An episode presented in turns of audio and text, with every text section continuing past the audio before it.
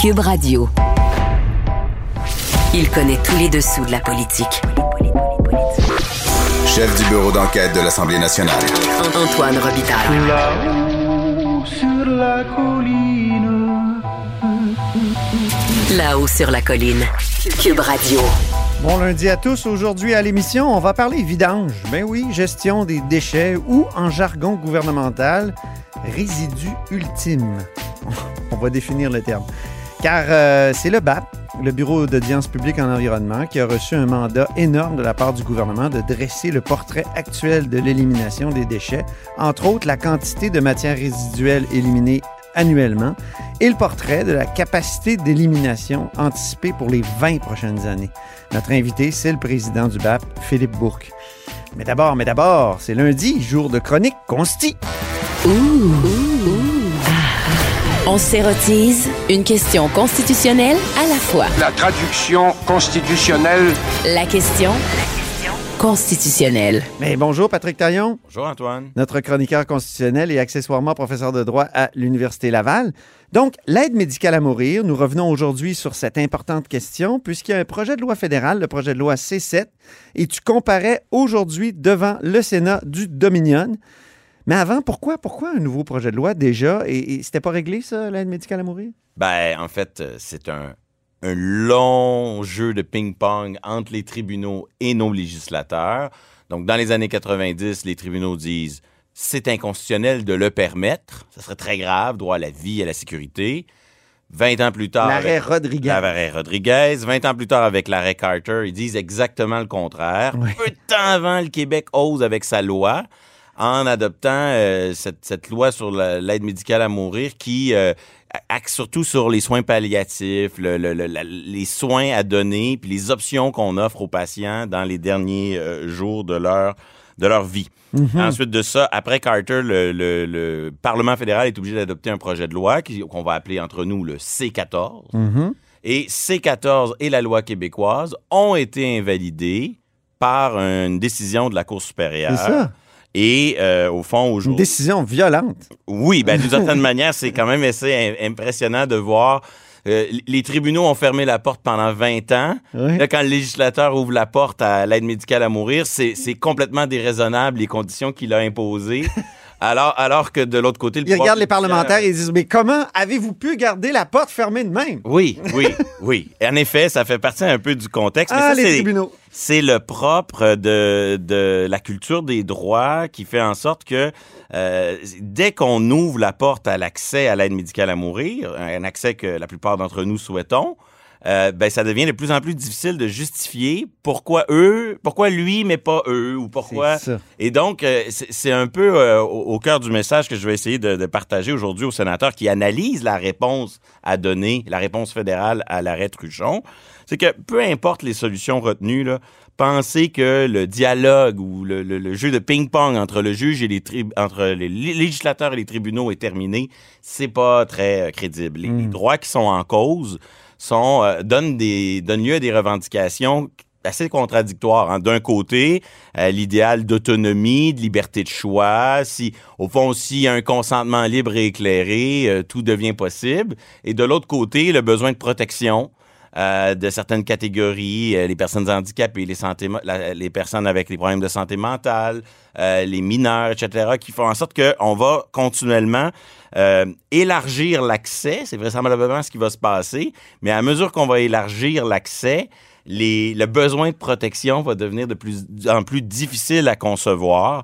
Et, et, euh, Parce qu'il y a des handicapés, il y a des associations handicapées qui craignent ça, alors qu'il y a d'autres associations qui disent non, il faut y aller à fond la caisse.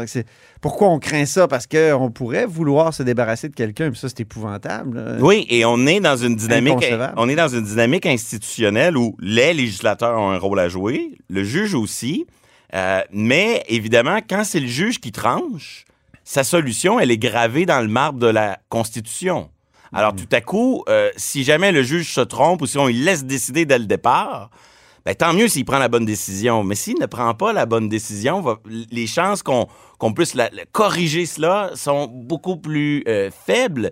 Alors qu'à l'inverse, si une majorité parlementaire se trompe, un nouveau gouvernement peut arriver, proposer autre chose. Donc ça, ça fait partie du contexte Ah oui. dont il faut tenir compte. Chacun a son rôle à jouer.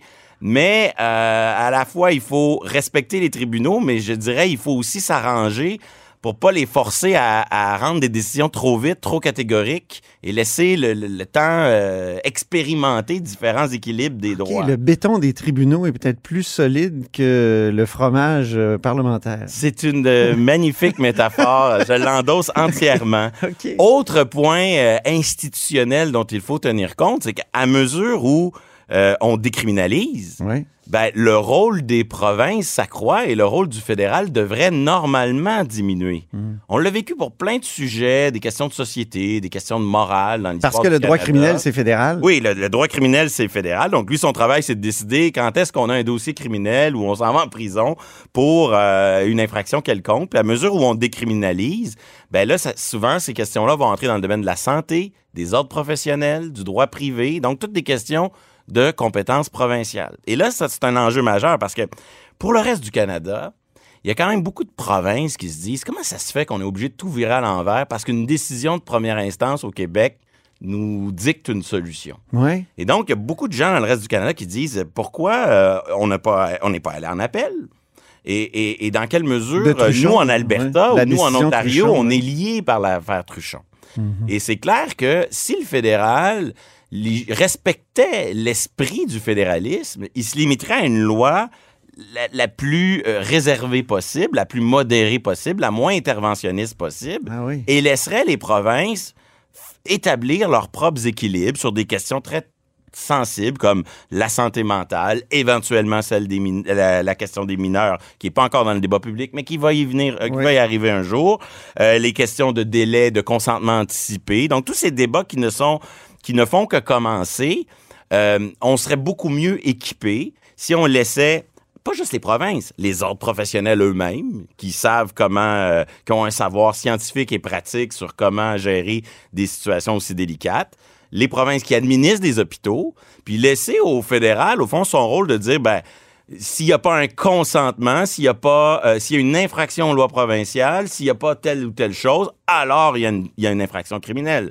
Mais si le fédéral commence à vouloir lui-même tracer la- les, les moindres détails, ce qu'il fait, c'est qu'il tente d'imposer une solution uniforme, solution uniforme qui va inévitablement être corrigée, euh, contrôlée, pardon, par les tribunaux.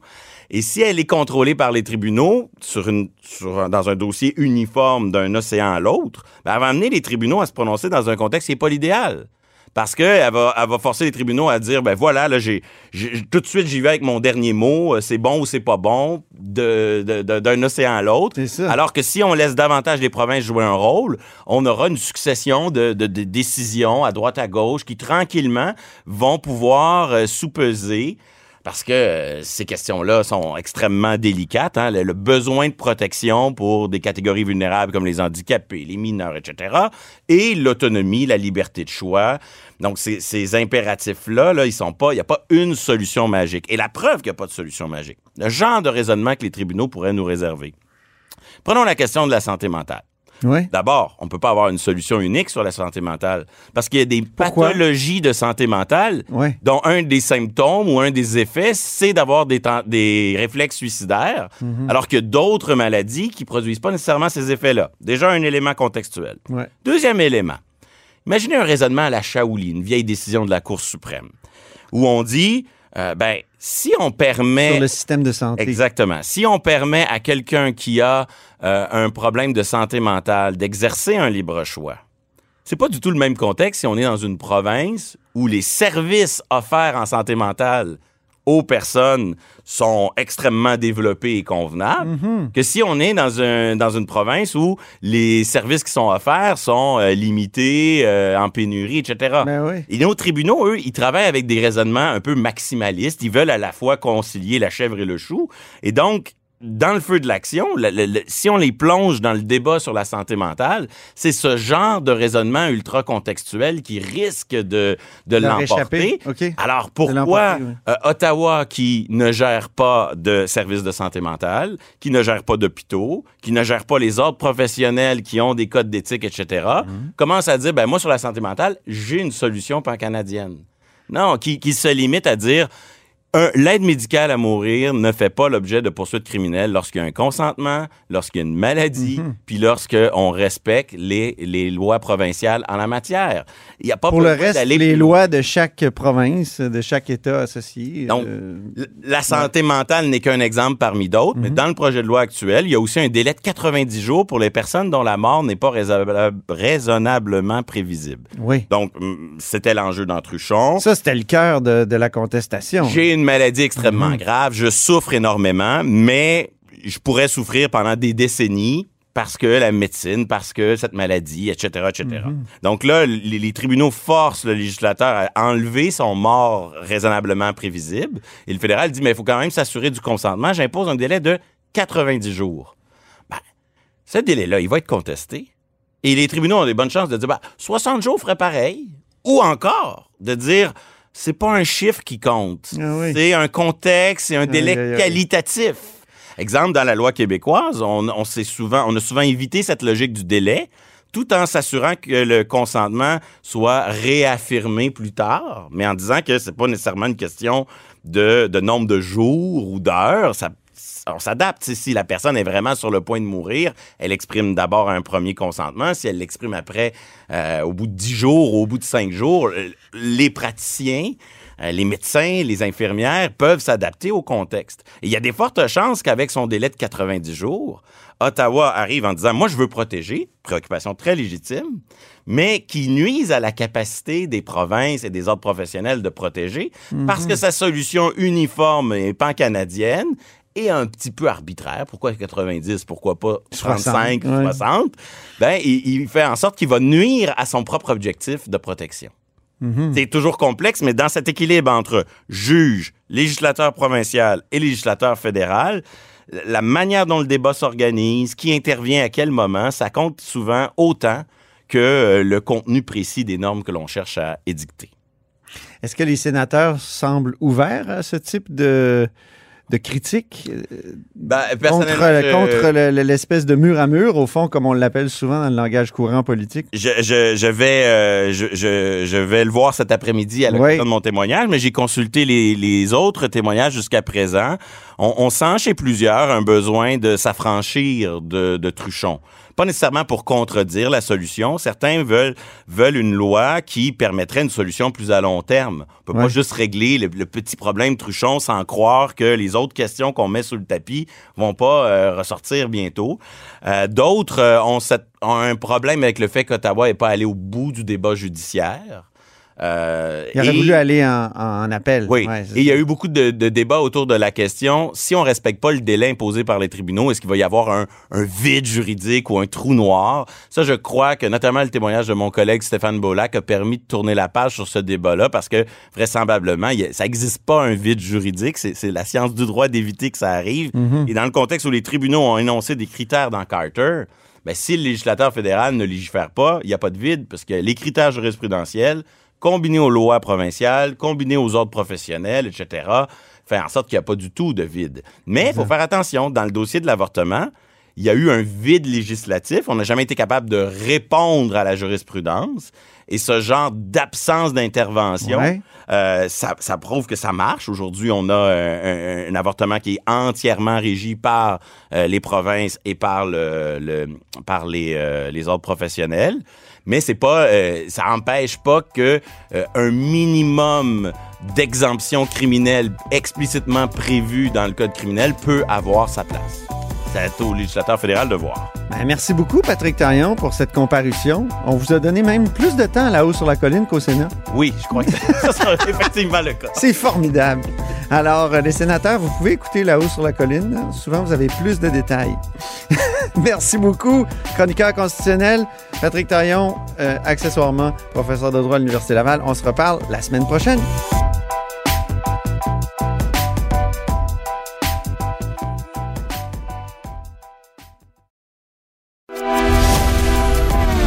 Grand philosophe, poète dans l'âme.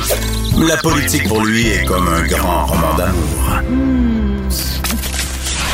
Vous écoutez Antoine Robitaille là-haut sur la colline. Le gouvernement Legault mandatait récemment le BAP, le Bureau d'audience en environnement, de faire une réflexion approfondie sur la disposition des résidus ultimes sur l'ensemble du territoire québécois. Au bout du fil, il y a Philippe Bourque, qui est président du BAP. Bonjour.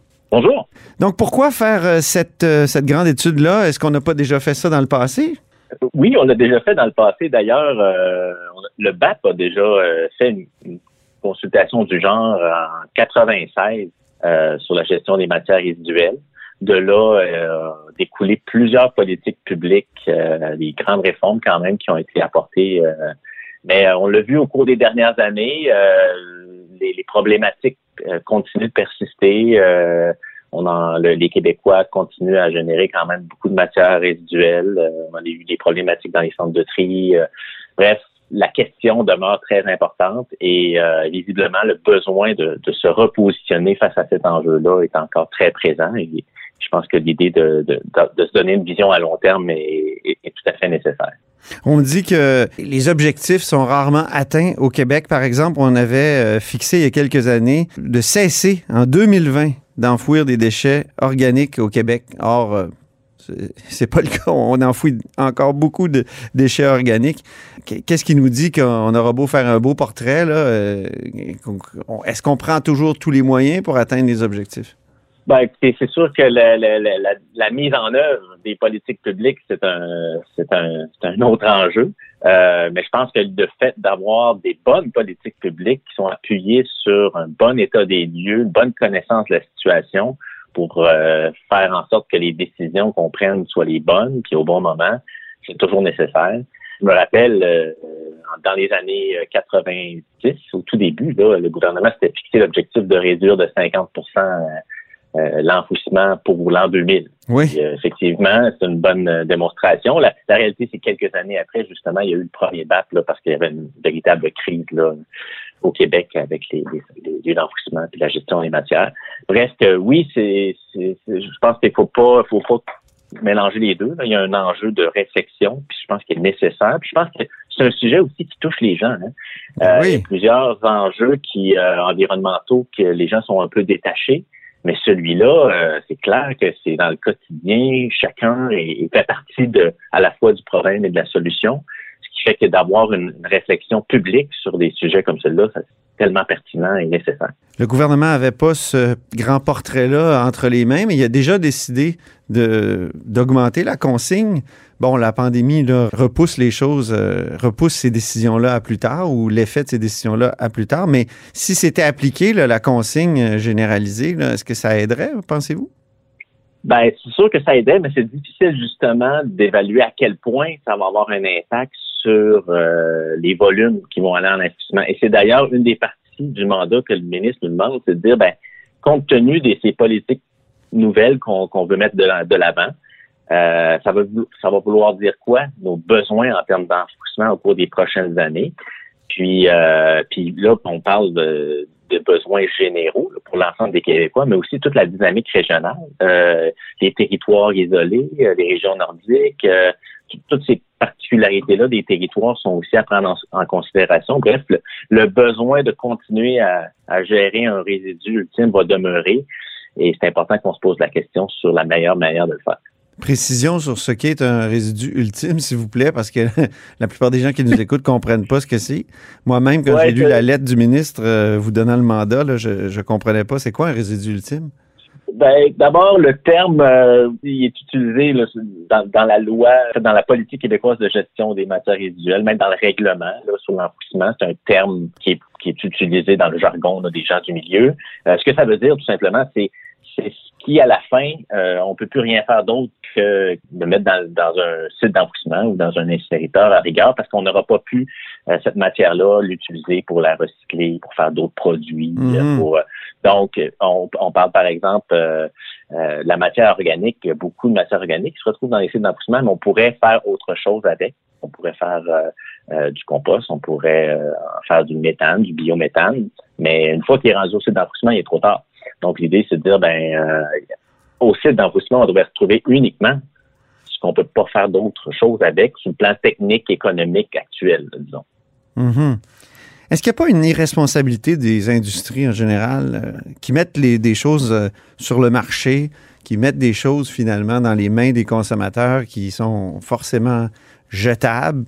Et inévitablement jetables. Et eux, une fois que le consommateur l'a acheté, ils ne pensent plus pas à cette dimension-là qui est là, euh, qui c'est la société qui se retrouve poignée avec toute cette, matière-là à- à gérer. Est-ce qu'il n'y a pas donc une responsabilité des industries en général? Euh, vous touchez un excellent point. Euh, je me rappelle qu'à l'époque de la précédente consultation euh, sur la gestion des matières résiduelles, cet élément-là était sorti très fort. On parle de la responsabilité élargie des producteurs. C'est le terme consacré. Mhm. Et euh, à ce moment-là, on s'était dit qu'il fallait se doter de, de politiques pour, pour leur retourner une part de responsabilité.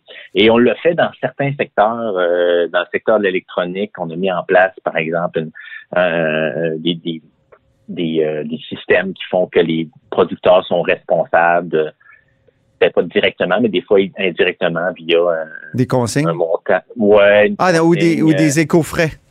Exactement, éco-frais. mais On l'a vu dans les peintures, les huiles. Il y a plusieurs, on appelle ça des, des, des, des, euh, je me rappelle plus du terme là, mais par secteur, on essaie de, de responsabiliser les responsabiliser les producteurs en disant soit tu t'en occupes, soit tu, tu finances un système pour s'en occuper. Mhm. Euh, on a aussi mis en place Éco-entreprise Québec, des systèmes comme ça pour faire en sorte que ce soit les producteurs de matières qui contribuent financièrement à payer ce que ça coûte. Mais tout ça. Québec, moi, à chaque fois que j'écris sur la consigne puis les déchets, ils m'écrivent pour dire Hey, on met énormément d'argent dans le bac bleu, sauf que le bac bleu, euh, ça produit de la matière qui est plus exportable. Alors, euh, qu'est-ce qu'on fait? Ah oui, bien ça, là-dessus, je ne veux pas rentrer dans ce débat-là. Là. Peut-être qu'il se fera par la commission, mais la- moi, ce que je voulais ju- juste vous parler de, de responsabilité élargie. là. Ça en est un Ouais. des principes. L'idée de mettre en place un système comme ça, euh, ben ça a ses défauts puis ses qualités, mais, mais c'était une façon de responsabiliser les producteurs. Probablement qu'on peut aller plus loin, euh, qu'on peut moduler même euh, en fonction de- du type de produit. C'est-à-dire si tu produis un- un- une matière qui justement se recycle pas, tu devrais peut-être payer plus cher que quelqu'un, qu'une entreprise qui, elle, va mettre en marché un produit. Bref, c'est des questions qui, qui, qui appartiennent à, à cet univers-là là, de la responsabilité élargie. Donc, introduire une sorte de réalité du- de- ou de, oui, de, de vérité du coût. Oui, c'est ça. Si je c'est peux les principes d'éco-fiscalité, on en parle beaucoup là, dans toutes sortes de domaines, incluant dans les changements climatiques. Mais cette, cette question d'éco-fiscalité ou de, de- des instruments économiques pour euh, améliorer euh, Mhm. euh, l'environnement, c'est- quand même un secteur dans les matières résiduelles où il y a eu beaucoup de choses qui ont été faites. Euh, puis- mais il y, a- il en reste beaucoup à faire. Mais, euh, mais quand même, euh, Est-ce que vous allez couvrir le domaine des déchets dangereux?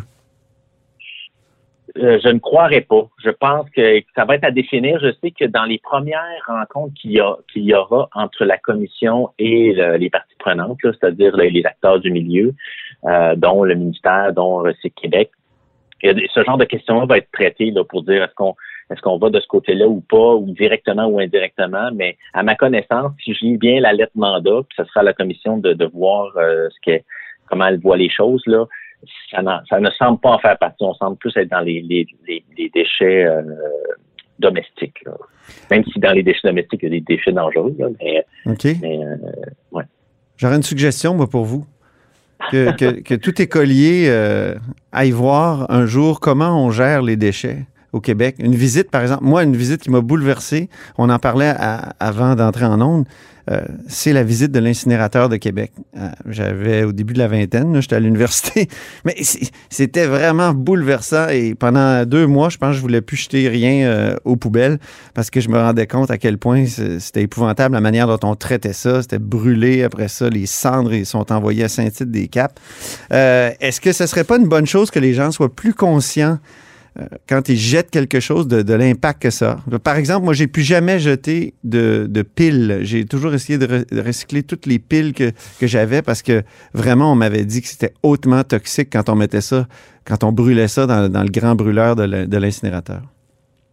ben, vous touchez à un élément fondamental lorsqu'on parle de changement de comportement, la prise de conscience de l'impact de nos gestes. Euh, si elle n'est pas là, évidemment, le, le- disons, l'incitatif, la motivation à agir est, est- est pas la même. Euh, je pourrais faire le parallèle avec ce qu'on, la discussion qu'on voit en ce moment là, dans les médias par rapport à, à, à mieux montrer les impacts de, de la pandémie sur, sur le milieu hospitalier, etc. Oui. Je pense que le, le discours est un peu là aussi, de dire ben, si les gens étaient plus conscients de ce que c'est quoi la réalité qu'il y a derrière euh, nos gestes, ben on, peut-être que ça aurait un impact aussi sur la motivation puis l'engagement des gens. C'est un peu la même réalité. Nous, on pense qu'un exercice comme celui qu'on va faire euh, va assurément offrir des, des- un contexte pour que les gens se réapproprient ce, Mhm. ce dossier-là de la des matières résiduelles, puis se posent des questions sur euh, autre chose que vite, euh, c'est la journée des déchets. Il faudrait pas que, bon, que je manque une semaine puis que je sois pogné avec mes affaires. Oui, parce qu'on dirait qu'ils disparaissent, hein, les déchets. Ouais, exactement. Comme par magie. Oui. Ah, c'est plus là. Ouais. D'ailleurs, le terme élimination des déchets est assez euh, en soi problématique. C'est comme si on s'imaginait qu'ils étaient éliminés, qu'ils Oui. disparaissaient, mais en physique, on a, on a appris que les lois de la, thermodynamique. Rien ne, rien ne se perd, rien ne se crée. Oui. Exactement. Donc, ça ne disparaît pas, ça change de forme. Ça... Et donc, euh, oui, c'est, je pense que vous touchez un point important et, et, et je souhaite que les gens euh, aient- prennent, prennent cette, euh, cette occasion-là, là, qu'on, qu'on aura cette grande discussion-là Mhm. pour se, se questionner sur le pourquoi on le fait. C'est comme si on avait un peu oublié pourquoi on le faisait. Oui. Déjà, on remarque que les gens dans leur Facebook sont bouleversés par les mers de plastique en Asie, là, mais on peut Ouais. leur montrer qu'ici, là, c'est quand même, il y a aussi beaucoup de matières, même si on a un grand territoire, il y a beaucoup de matières qui sont traitées puis qui pourraient être, euh, être recyclées ou euh, on n'a pas Ouais, besoin d'en faire des déchets. Non, absolument. Très bien, mais merci beaucoup, euh, Philippe Bourque, euh, président du BAP. Ça me fait plaisir. Et c'est tout pour La Haut sur la Colline en ce lundi. Merci d'avoir été des nôtres et n'hésitez surtout pas, j'insiste, à diffuser vos segments préférés sur vos réseaux. Et je vous dis à demain.